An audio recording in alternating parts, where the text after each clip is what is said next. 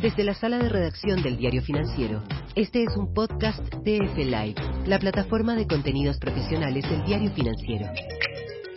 Hola a todos, muchas gracias por sumarse una vez más a este podcast del Diario Financiero, que en su quinta temporada quiso, eh, y estamos en eso, eh, recorrer Chile buscando ejecutivos y empresarios que nos den un poco el pulso territorial de cómo va la economía, los negocios, el empleo y el ambiente en diferentes lados del país.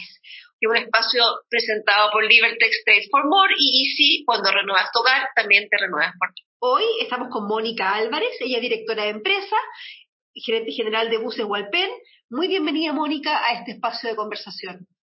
Hola Marilí, muchas gracias por la invitación, gracias al Diario Financiero y naturalmente por las incorporaciones de, de, figuras regionales de las que me siento muy representante. Así que muchísimas gracias por la invitación.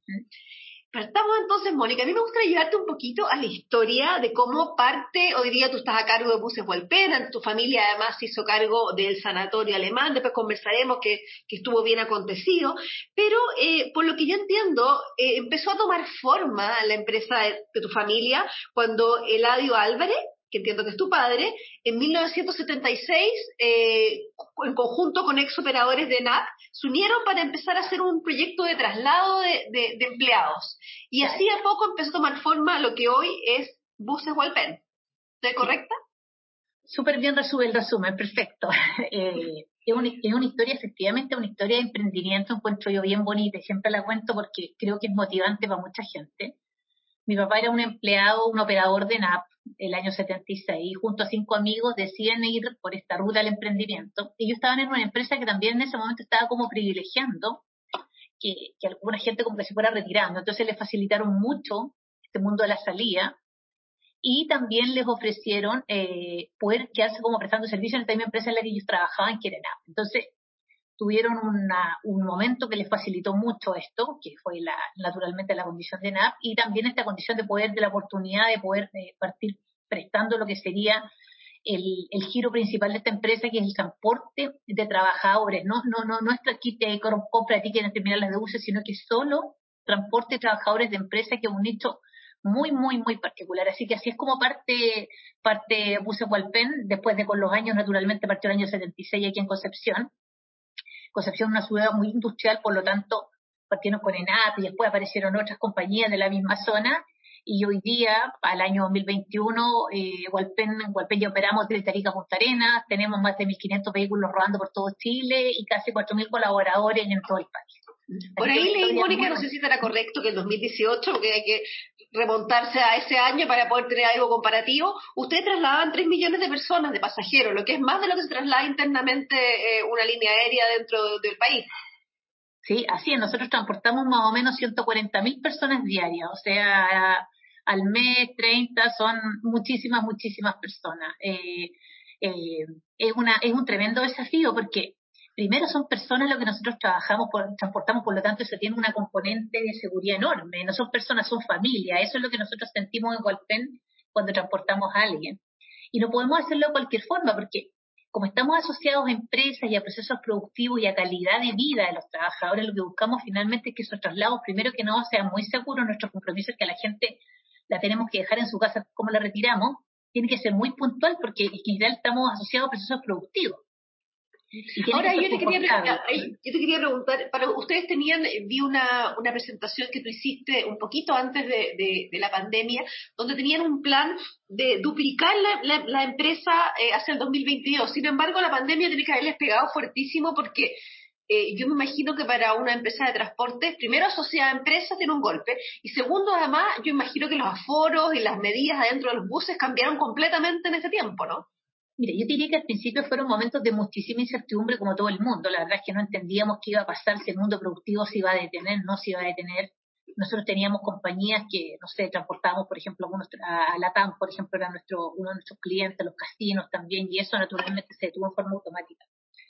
Pero lo que fue pasando eh, al, al, avanzar la pandemia es que los aforos efectivamente bajaron. O sea, en un bus donde iban 40 personas, tratando de tener el metro de distanciamiento, finalmente transportábamos 20 y eso hizo que nuestro servicio también se sobredemandara, porque acordémonos también que muchas compañías que no tenían este servicio lo fueron incorporando para poder darle más seguridad a sus trabajadores.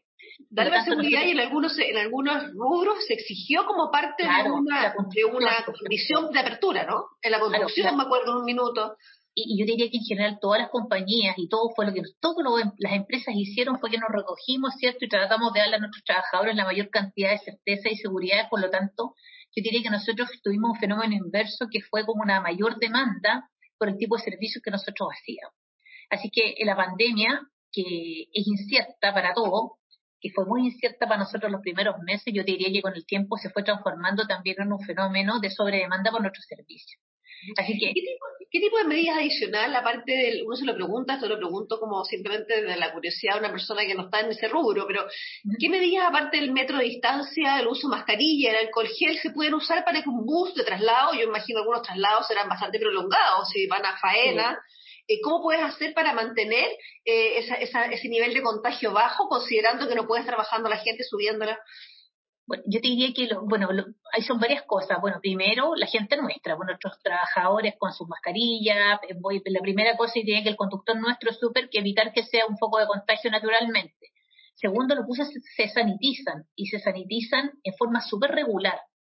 Nuestra, nuestra definición es que ante cualquier, cuando hay cambios de pasajeros, los buses se sanitizan. Entonces se sube un grupo de trabajadores, ¿cierto? Llega a una planta, se bajan, el bus se sanitiza, y está limpio, digamos, está higienizado hasta que nuevamente vuelve a subir eh, la otra, el otro ciclo de, pasajeros. Segundo, los sistemas, por ejemplo, de los sistemas de circulación de aire que tienen nuestros buses también son bien eficientes, renuevan el aire en forma bastante rápida, no es tan rápida como la de un avión, pero bastante rápida. Y tienen un sistema también de ingreso de aire que va desde los techos y, y baja por los pisos, por lo tanto, el viaje del aire también es vertical. O sea, son todas cosas que tuvimos que aprender producto de la pandemia de tal forma de eh, minimizar los riesgos dentro de, nuestros vehículos. El distanciamiento, fíjate que ha sido importante porque brotes no hemos tenido eh, en, en, que hayamos hecho algún registro dentro de nuestros vehículos. Ahora tengo una pregunta. ¿Tú ves algún cambio eh, de largo o mediano plazo con respecto al transporte de pasajeros en buses? ¿Tú crees que vamos a necesitar buses diferentes a la larga? Eh, ¿O va a haber una, cultura de, de, los pasajeros diferente? Eh, ¿Esto va a marcar la manera en cómo nos trasladamos? Yo, yo tiendo a imaginarme que sí. Yo creo que nuestra vida va a cambiar, y esto lo estoy diciendo de una visión bien personal, más que muy documentada pero yo creo que, por ejemplo, el tema de las mascarillas probablemente va a permanecer durante harto tiempo. Y yo estoy hablando de mí, no me imagino arriba un avión sin mascarilla durante muchísimo tiempo y eso yo creo que va a permanecer en el mundo de, los colaboradores. Eh, y sobre todo eh, la, empresa en esta lógica de maximizar el cuidado, yo creo que las mascarillas se van a mantener por mucho tiempo. El tema de la higienización de los vehículos también era una práctica que existía, pero no tan recurrente. Por lo tanto, yo creo que estas prácticas de sanitización de los espacios también van a permanecer. Y el distanciamiento probablemente creo yo que, va a durar un tiempo más. No creo que sea infinito. Eh, ya estamos viendo que los aviones, por ejemplo, van con, van con, eh, con pasajeros sin distanciamiento y es una realidad. Entonces, eh, pero yo creo que hay cosas en que naturalmente, por ejemplo, estoy viendo que yo te hablo de los sistemas, por ejemplo, la circulación de aire, por ejemplo, son cosas que van a afectar los diseños de los buses que vamos comprando y que vamos a buscar que ojalá eh, tengamos estas luces ultravioletas, ¿cierto? Para que la circulación del aire, este aire se esté eh, limpiando de una forma mucho más profunda de la que lo hacía, los filtros. Entonces, eh, yo creo que el sistema, eh, en todo esto que hemos aprendido, naturalmente va a cambiar. Estamos conversando con Mónica Álvarez, que nos está contando sobre cómo Buses Hualpena ha debido o, ha logrado potenciarse eh, ofreciendo seguridad a sus pasajeros durante la pandemia. Este es un espacio presentado por Libertex Trade for More y sí, cuando renuevas tu hogar también te renuevas por dentro. Mónica, ahora me gustaría llevarte a otro tema. Ustedes a nivel de, empresa familiar también asumieron el desafío de tomar el sanatorio alemán. El sanatorio alemán, acuérdate, como estamos para una audiencia eh, nacional, hay que contar que es la clínica, eh, la, principal clínica privada que hay en Concepción. Ustedes la tomaron en un momento financiero muy delicado, eso fue en 2013, 2014 no me equivoco. Sí, más o menos como el año, sí, como el año 2014. Y luego vino lo que todos sabemos que fue que se quemó la parte importante del sanatorio alemán. Cuéntanos cómo ha sido este tiempo de pandemia eh, a cargo de una institución de las que tienen la punta en el tema de, salud eh, de la región. A ver, ha sido eh, para nosotros, digamos, como, familia, el, el, participar en el sanatorio alemán ha, sido bien importante. El, sanatorio alemán, la clínica sanatorio alemán, para los que no sepan, sanatorio es el nombre que tiene, pero es una clínica que muchos santiaguinos, gente para Concepción no lo sabe. Es una clínica muy importante en Concepción. Eh, nosotros efectivamente entramos a la, entramos a la propiedad cuando la clínica está en un momento financiero súper importante, grave, complejo. Afortunadamente lo pudimos revertir, pero ha sido, eh, tuvo una historia bien compleja, eh, tuvo una explosión, tal como, lo, tal como tú lo contabas, Marili, y, fue un momento bien duro, de, de, mucho esfuerzo. Afortunadamente pudimos levantarlo en tiempo récord y, lo más importante, todo tuvimos un equipo humano tremendo que fue eh, capaz de soportar emocionalmente este tremendo impacto que fue eh, la explosión. ¿Cómo ha sido la pandemia? Durísima, pues durísima porque nos enfrentamos en una, nos enfrentamos con una situación que es una institución que está al frente. O sea, esto es de verdad la primera línea eh, en la pandemia, donde al igual que todas las empresas y las compañías, todos nos adaptamos. Eh, eh, al principio eh, aprendimos al, eh, se tuvo que reforzar mucho el tema de las medidas de protección personal de, nuestros colaboradores, tuvimos muchos brotes, tuvimos que reforzar las unidades de paciente crítico, tenemos un personal que está tremendamente comprometido en todo lo que es la, lucha contra la pandemia. Pero muy la gente, clínicas y me dicen que, claro, que hay, una, hay un ha sido bien heroico la mayoría del personal de salud en todas las áreas de enfrentar un, fenómeno desconocido, pero que las clínicas les ha tocado difícil en parte porque se les ha exigido eh, más camas útiles eh, eh, progresivas a medida que aumenta, ha aumentado el virus y que tampoco al parecer los sistemas de salud ya están pagando a tiempo toda esta, esta, esta sobrecarga de costos de pacientes traídos que vienen sin seguro, que vienen de urgencia de otras partes. Yo no sé si ustedes tienen esa, esa, misma, esa misma vivencia que han tenido las clínicas que lo han comentado acá en Santiago, que han debido asumir un montón de pacientes y hoy día no, es el minuto de, no aceptarlo. Yo, a ver, yo creo que ha sido, yo creo que ha sido bien complejo financieramente para todas las clínicas. Nosotros estamos en el sanatorio alemán, participamos de clínicas de Chile y yo creo que yo han sido un buen vocero en eso y, y de verdad ha sido complejo. No nos olvidemos que cuando recién partió la pandemia ninguno de nosotros quería ir al doctor. Por lo tanto, las clínicas no tenían pacientes no tenían pacientes de ningún tipo, nadie se quería operar, nadie iba al médico, por lo tanto las clínicas se fueron a una actividad casi cero los primeros meses. Luego vino el aumento naturalmente de las camas UCI y el repotenciarse, eh, potenciar y, potenciarse es costo. O sea, tuvimos que duplicar camas y los servicios de UCI son caros en, en, implementación. Mucho personal especializado. Que, se ha insistido mucho, que tener una cama UCI no es, no es lo relevante, es quien atiende a un paciente UCI. Es súper duro, es súper duro, es complejo, porque cuando uno determina los números, los equipos, está hablando de las vidas. O sea, un, paciente UCI mal atendido, un paciente que tiene mucho menos pronóstico de vida que uno que está bien atendido. Por lo tanto, en esto hay que ser serio y hay que tomárselo con este grado de gravedad. O sea, ha sido difícil, la pandemia ha sido súper, súper compleja financieramente para la porque en el caso de los buses tú contabas que ustedes habían logrado en el fondo tener incluso más demanda porque habían eh, tenían este nicho que, que funcionó bien, eh, empatizó bien con la seguridad. Sin embargo, el sanatorio alemán, ¿qué, ¿qué, piensas tú como proyecto para poder financieramente en los meses que vienen, una vez que la pandemia eh, se atenúe, poder eh, volver a tener números más sanos?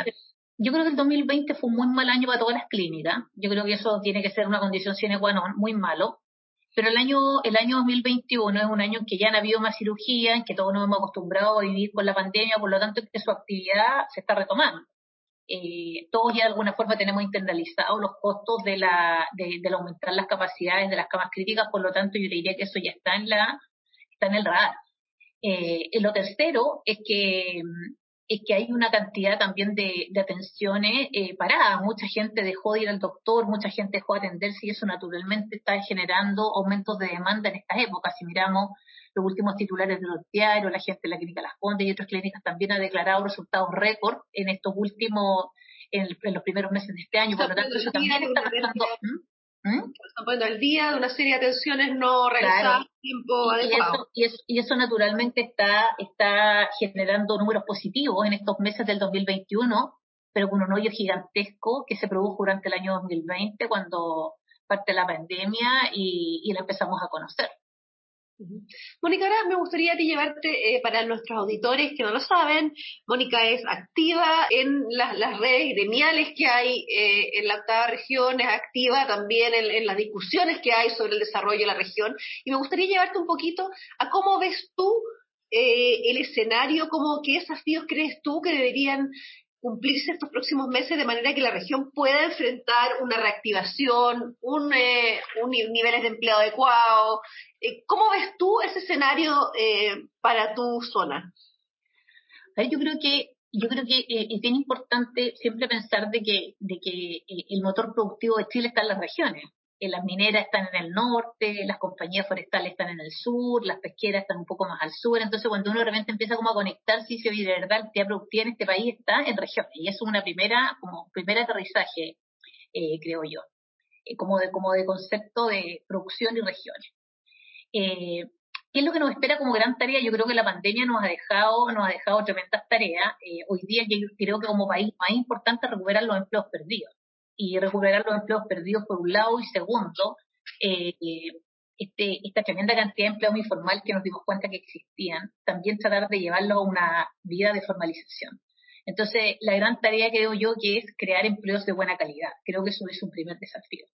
¿Qué proyectos, ¿qué proyectos ves tú en, en, tu región que podrían canalizar, en el fondo, podrían ser eh, vehículos para lograr este, esta recuperación? Ah, yo creo que yo creo que hay varios. Nosotros, yo eh, eh, he planteado algunos. Nosotros en nuestra región, por ejemplo, eh, a ver todo lo que ocurre, por ejemplo, el día con la Araucanía es un problema. Nosotros tenemos hay niveles de violencia altísimos y eso naturalmente le pega a muchas compañías y no sobre todo a las grandes como muchos creen les, les pega mucho a compañías, compañías pyme que están en, en situaciones muy dificultosas el tema del turismo, por ejemplo, que también es una es un área que está muy, muy deprimida hoy día con la pandemia, eh, creo yo que es una, una super tarea eh, para los próximos años. Creo que nuestro país debería tener un fomento muchísimo más importante en el turismo, porque el turismo debería ser una, una, una palanca, una palanca de crecimiento, como vemos muchos otros países que se sostienen por el tema del turismo. Creo que acá en Chile hay una tremenda tarea en eso.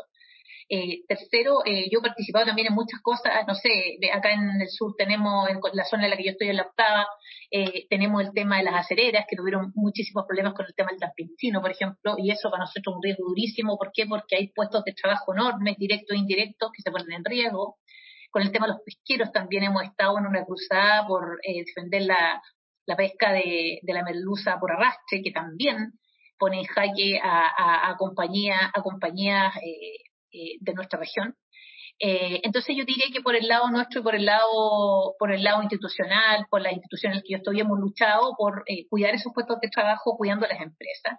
Y creo que hoy día también hay una gran tarea, que no solo regional, ni de la octava región, sino que nacional, es que definitivamente tengamos grados de confianza y de certeza mayores, porque solo vía la inversión vamos a poder lograr crecimiento y solo vía el crecimiento vamos a poder tener desarrollo y mejores ¿Qué te refieres a, cuando tú dices, el fondo, la, esta certeza o esta confianza, tiene que ver, más bien lo ves tú, con un proceso constitucional abierto o con una presidencial que tiene proyectos y modelos de sociedad muy diferentes?